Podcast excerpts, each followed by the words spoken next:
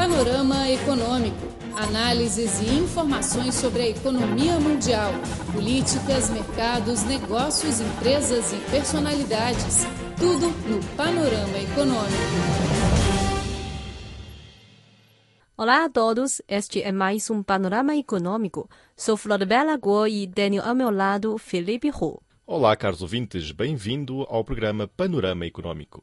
O programa de hoje vai ter, em primeiro lugar, uma reportagem sobre a abertura de um laboratório de inovação no Rio Grande do Sul, no Brasil. Este é um projeto de cooperação entre a empresa chinesa Huawei e a Pontifícia Universidade Católica do Rio Grande do Sul. A seguir, iremos falar sobre o interior da China. Teremos uma reportagem sobre o desenvolvimento dos agricultores da província de Gansu, no oeste do país. Esta foi uma breve introdução. O panorama econômico já está começando.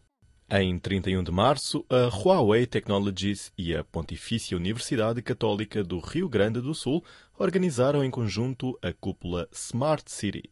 No evento foi anunciada a abertura do laboratório de inovação criado pelas duas partes. Hoje no Brasil, a palavra falada mais frequentemente é a palavra crise. Com a agravação constante das crises política e econômica, as cidades brasileiras estão procurando a inovação e a transformação. O Rio Grande do Sul situa-se no extremo sul do país americano, com a capital em Porto Alegre, e tem uma população de 1 milhão e 500 mil pessoas. Nos últimos anos, o governo e o povo local têm sofrido com as questões municipais, especialmente o congestionamento de trânsito. O governo do Rio Grande do Sul procurou a cooperação com a companhia chinesa Huawei para estudar as soluções inovadoras de cidade inteligente. Após dois anos de preparação, o novo laboratório foi criado oficialmente em Porto Alegre. Na sua cerimônia de abertura, em 31 de março, o prefeito da cidade, José Fortunati, disse que o laboratório inovador traz um sinal positivo aos cidadãos na crise. Pensando em iniciativas inovadoras em áreas que podem tornar, estão tornando indiscutivelmente Porto Alegre uma referência, especialmente na área de ciência e tecnologia, na tecnologia da informação TI. Não tem dúvida, Renata, de que é dessa forma nós vamos avançar. O coordenador do laboratório, Fabiano Hessel, acha que a criação do laboratório é uma cooperação perfeita entre a Huawei e a Pontifícia Universidade Católica do Rio Grande do Sul. Com expertise da Huawei e já implantação em algumas cidades inteligentes na China, com os desenvolvimentos de pesquisa feito pela PUC. Então, o que eu sempre digo é que foi um casamento perfeito. Em 17 de julho de 2014, na testemunha conjunta do presidente chinês Xi Jinping e a presidente brasileira Dilma Rousseff, a Huawei assinou um acordo de cooperação estratégica com o governo do Rio Grande do Sul para ajudar o governo estadual no desenvolvimento da cidade e governo inteligentes. Segundo plano, será instalada uma ampla rede de banda larga e serão adotadas as tecnologias de informatização mais avançadas para realizar a renovação modernizada do governo, transporte, energia, medicina, finanças, educação e da segurança pública, possibilitando um melhor serviço ao povo. O laboratório inovador é considerado como um ponto de partida da teoria à prática durante a cooperação. O diretor das comunicações da Huawei, Liu Wei, afirmou. A abertura oficial do nosso laboratório inovador é um novo ponto de partida. Sabemos que a cidade inteligente já começou a ser promovida na China e na Europa, mas no Brasil esta se encontra em fase de teoria.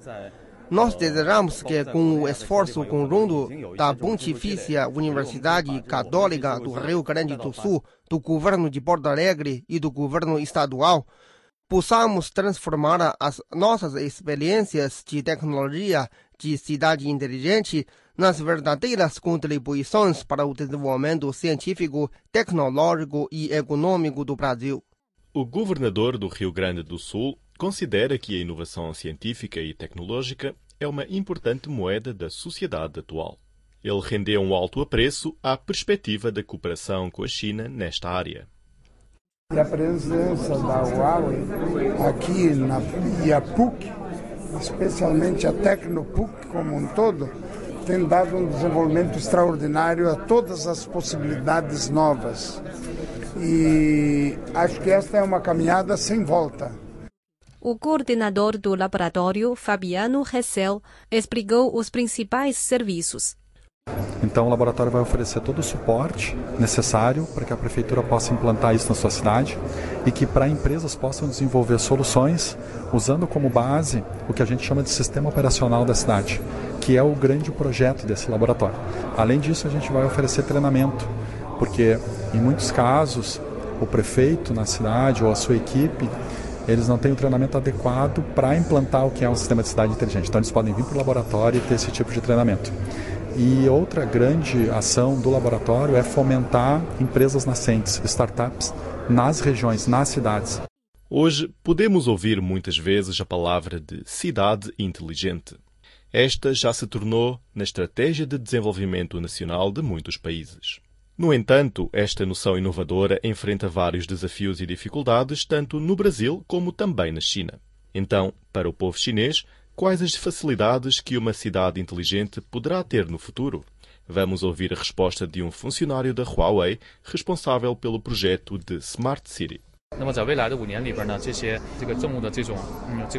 Hoje em dia, o procedimento para pedir qualquer documento é complicado. Nos próximos cinco anos, os dados relacionados aos assuntos governamentais poderão ser salvados completamente, o que facilitará muito o público. E nos próximos dez anos, a internet das coisas terá um desenvolvimento incrível. Prevê-se que até 2025, uma grande parte das instalações públicas nas cidades poderão ser ligadas através da internet das coisas. Quando são coletadas mais informações, a tomada de decisões dos governos será mais eficiente e serão aliviadas as questões de energia e transporte. Este é Panorama Econômico. Você ouviu a reportagem intitulada Huawei ajuda Rio Grande do Sul no desenvolvimento da cidade inteligente. A seguir, uma reportagem intitulada Agricultora de Gansu, Chiang Caixia, sai da pobreza com sua indústria de batatas. A cidade de Tinxi localiza-se no curso médio do Rio Amarelo e no centro da província de Gansu. A região tem uma grande diferença de temperatura entre o dia e a noite e, geralmente, o clima é ameno. O solo cultivado é profundo e rico em potássio. Esses fatores são muito convenientes para a plantação de batata. Por isso, a batata se tornou na principal fonte de renda dos agricultores de Tinxi. Entre eles se destaca Chiang Caixia, uma mulher que conseguiu desenvolver uma indústria com batatas e ajudar os outros a deixarem a pobreza e a levarem uma vida próspera. Uma antiga frase chinesa diz que a pobreza leva à mudança, a mudança leva à viabilidade e a viabilidade leva ao duradouro. Esta frase reflete bem a vida de Chiang Caixia. Chiang é uma camponesa da aldeia de Luping, na vila de Shiquan, cidade de Dingxi, desde pequena que assumiu o encargo da família. Ela é laboriosa e tem talento em negócio. Enquanto trabalhava em cultivação agrícola, também fazia pequenos negócios para compensar a renda familiar. Em 1998, Chiang Kai-shek pediu um empréstimo de 8.500 yuans para comprar a lojinha da aldeia e comprou um triciclo. Ela comprava mercadorias à noite e vendia no dia. Após meio ano, Chiang conseguiu juntar algum dinheiro e comprou batatas a um bom preço. Assim começou o seu empreendimento em batatas. Chiang relembrou a sua experiência de empreendimento. Ninguém levava batatas para vender na cidade. Eu decidi tentar. Naquela época, os camponeses não achavam que seria possível ganhar dinheiro com batatas, porque nenhuma família produzia uma quantidade extra de batatas. Então comecei a acumular batatas em toda a vila. Comprei em cada família 300 a 400 jeans. Algumas famílias podiam reunir 1.600 jeans. Pagava aos camponeses 15 centavos por din e vendia as batatas a 25 centavos por din. Assim, ganhava 100 yuans cada dia. 100 yuans. Achei uma grande quantia. Chiang Kai-shek, depois de ter ganho dinheiro, não esqueceu de seus conterrâneos. Sob o estímulo dela, os aldeões de Lupin dedicaram-se à cultivação de batatas. A área de produção ampliou de 3 a 6 mus anualmente. O negócio de Chiang se desenvolveu constantemente. Em 2010, Chiang Kai-shek e outros aldeões criaram a cooperativa de venda e de compra dos agricultores de Lupin. Chiang falou acerca do objetivo da criação da cooperativa. Quando negociava com a lojinha, vi na televisão que foram criadas cooperativas no sul do país para servir agricultores. Então pensei por que é que nós, que vivemos na zona montanhosa, não podíamos criar nossas cooperativas? Agora levo uma vida melhor. Também quero ajudar os meus conterrâneos a ficarem ricos. A indústria de batatas de Chiang começou a ter uma grande envergadura com o apoio do governo e das instituições locais. A área de cultivação ultrapassou os 2 mil mus. Em 2014, ela formou uma equipe de máquinas agrícolas com o intuito de promover a produção em escala. Ela distribui as terras para cinco grandes produtoras de batatas, dando 200 mus para cada uma. As restantes terras continuavam sendo cultivadas por ela mesma e os agricultores da cooperativa. A cooperativa comprou várias máquinas avançadas e recebeu o subsídio de 300 mil yuans do governo municipal de Tingxi, construindo com isso um armazém que cabe 10 milhões de toneladas de batatas. No ano passado, Chiang Kai-shek inovou a tecnologia produtiva, concretizando a produção científica e de grande quantidade. Shao Yanrong é um dos criadores da cooperativa de Chiang. Ele disse que sua vida teve uma grande mudança após participar da cooperativa. Antigamente tinha um rendimento muito baixo, apenas milhares de yuans. Agora adotamos a tecnologia avançada e temos um grande sucesso em cultivação. As batatas possibilitam um rendimento anual de 70 a 80 mil yuans. E mais a agricultura, o meu rendimento total é cerca de 100 mil yuans. Para que as batatas de Tingxi possam ser vendidas em outras regiões do país, Chiang Kai-shek mobilizou todos os seus familiares. A sua filha casada, que vivia em Wuhan, também participou do negócio. Ela foi responsável pelo mercado de Wuhan e de Guangzhou. O filho de Chiang, graduado da universidade, regressou à aldeia para ajudar a causa da mãe. Ele sente-se muito orgulhoso com a sua mãe. A minha mãe é bondosa e de grande coração.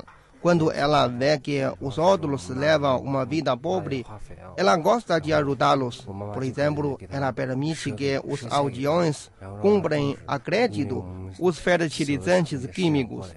Eu compreendo a minha mãe. Éramos muito pobres no passado. Agora a condição da vida melhorou. Apoio a minha mãe a ajudar os outros e quero fazer o mesmo que ela. A indústria de Chiang Kai-shek também atraiu graduados universitários. Chu Hefeng, de 24 anos, era colega do filho de Chiang. Ele foi à aldeia de Lupin após a formação. Agora o seu trabalho é a promoção dos produtos agrícolas. Chu explicou a razão de trabalhar cá. Eu sou natural da zona rural. Sei a atualidade de desenvolvimento da zona rural. Uma grande parte da população foi trabalhar nas cidades, mas os campos ainda são a base de desenvolvimento econômico. Antigamente, a renda per capita da aldeia Lupin era apenas de 100 a 200 yuans por ano. Hoje, este número aumentou para 10 a 20 mil yuans. Kai-shek não está satisfeita com o atual desenvolvimento do negócio. Ela ainda tem vários planos. Ela quer melhorar as estradas da aldeia para que as batatas sejam transportadas com facilidade para todo o país. Bem, caro amigo, o panorama econômico de hoje fica por aqui. Sou Philip Hu. Muito obrigado pela sua sintonia. Até mais. E sou Flor Bela Guo. Até a próxima semana. Tchau, tchau.